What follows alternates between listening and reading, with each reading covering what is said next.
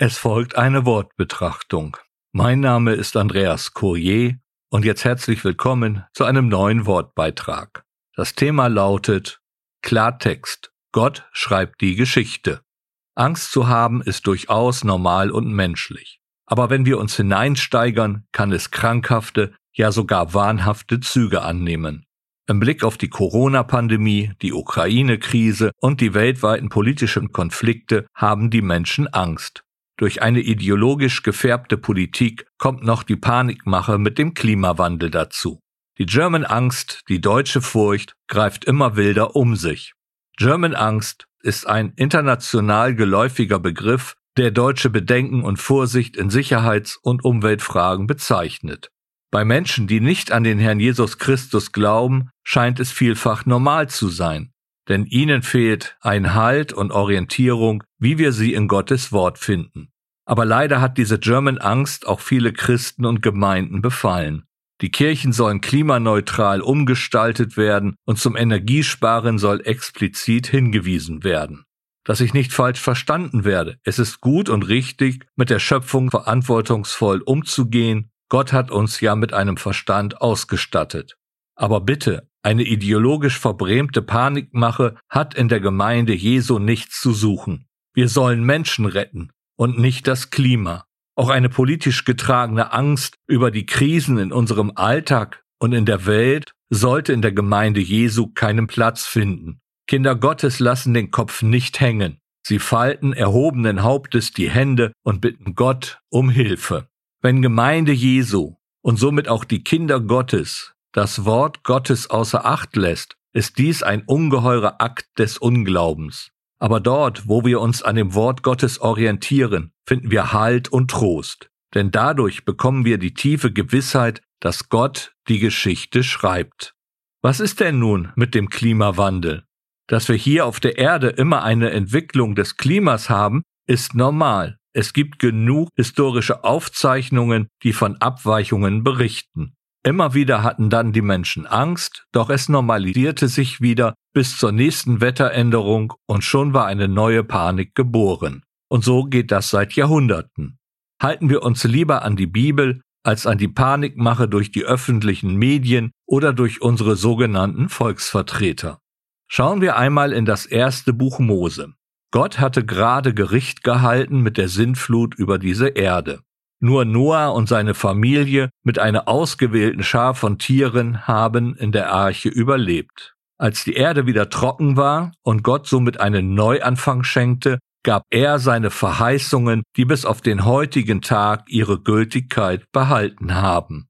Fortan alle Tage der Erde sollen nicht aufhören, Saat und Ernte, Frost und Hitze, Sommer und Winter, Tag und Nacht. Das erste Buch Mose, Kapitel 8, Vers 22. Und dazu noch aus dem neunten Kapitel die Verse 13 bis 15. Meinen Bogen setze ich in die Wolken, und er soll das Zeichen des Bundes sein zwischen mir und der Erde. Und es wird geschehen, wenn ich Wolken über die Erde führe, so soll der Bogen in den Wolken erscheinen, und ich werde meines Bundes gedenken, der zwischen mir und euch ist und jedem lebendigen Wesen von allem Fleisch und nicht mehr sollen die Wasser zu einer Flut werden, um alles Fleisch zu verderben.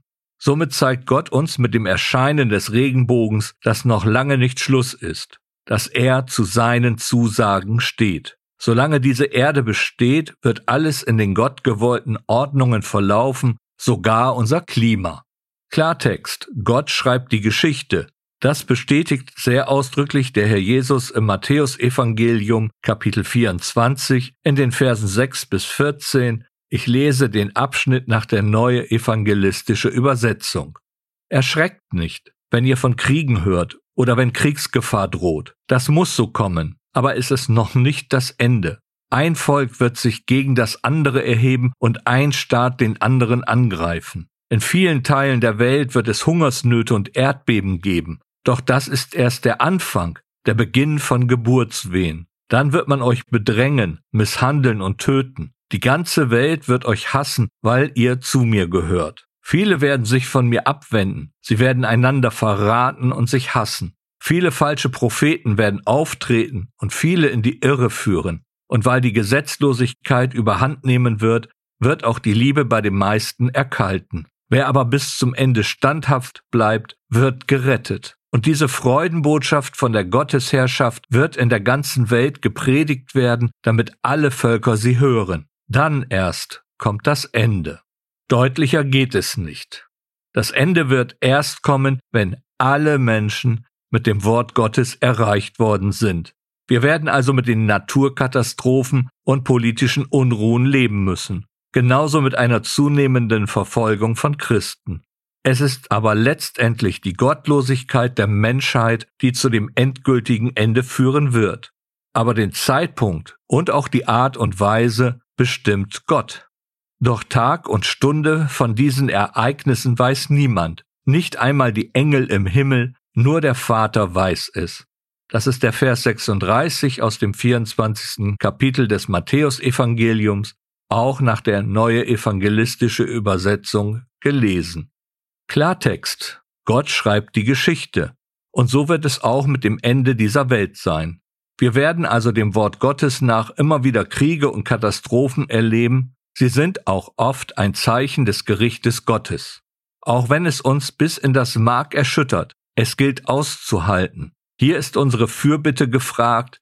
Wir sind nicht ohnmächtig. Gerade die aktuelle Situation in Israel mit den ganzen Gräueltaten gegen das Volk der Juden zeigt vom Wort Gottes her gesehen, dass auch ein geistlicher Hintergrund dahinter steckt.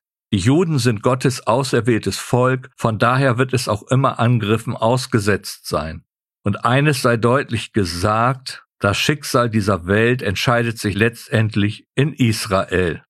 Wer seine Bibel kennt, der weiß, dass es auf ein Finale hinauslaufen wird, dessen Ende Gott nicht nur in den Händen hält, sondern auch bestimmt. Wie nun das Ende dieser Erde geschieht, wird in dem letzten Buch der Bibel deutlich beschrieben. Betrachten wir einige Abschnitte, die deutlich aufzeigen, dass Gott die Geschichte schreibt, dass er bestimmt, wann und wie es zu Ende geht. Das Buch der Offenbarung, wörtlich Enthüllung, zeigt deutlich, was am Ende auf die Menschheit zukommt. Offenbarung Jesu Christi, die Gott ihm gab, um seinen Knechten zu zeigen, was bald geschehen muss und durch seine Engel sendend hat er es seinem Knecht Johannes gezeigt, der bezeugt hat das Wort Gottes und das Zeugnis Jesu Christi, alles, was er sah. Das Buch der Offenbarung, Kapitel 1, die Verse 1 bis 2. Ich werde nicht näher auf den Text eingehen, ein jeder sei angehalten, dieses letzte Buch der Bibel einmal sehr aufmerksam zu lesen. Als Beispiel für das Handeln Gottes sei das Posaunengericht erwähnt, aus dem neunten Kapitel hier im Buch der Offenbarung. Ich lese die Verse 13 bis 15 und den Vers 21. Und der sechste Engel posaunte, und ich hörte eine Stimme aus den vier Hörnern des goldenen Altars, der vor Gott ist, zu dem sechsten Engel, der die Posaune hatte, sagen, löse die vier Engel, die an dem großen Strom Euphrat gebunden sind. Und die vier Engel wurden gelöst, die sich bereit gemacht hatten auf Stunde und Tag und Monat und Jahr, damit sie den dritten Teil der Menschen töteten. Hier sind es nun bestimmte Engel, die das Gericht Gottes ausüben. Interessant aber ist die Reaktion der Menschen. Ich lese jetzt den Vers 21.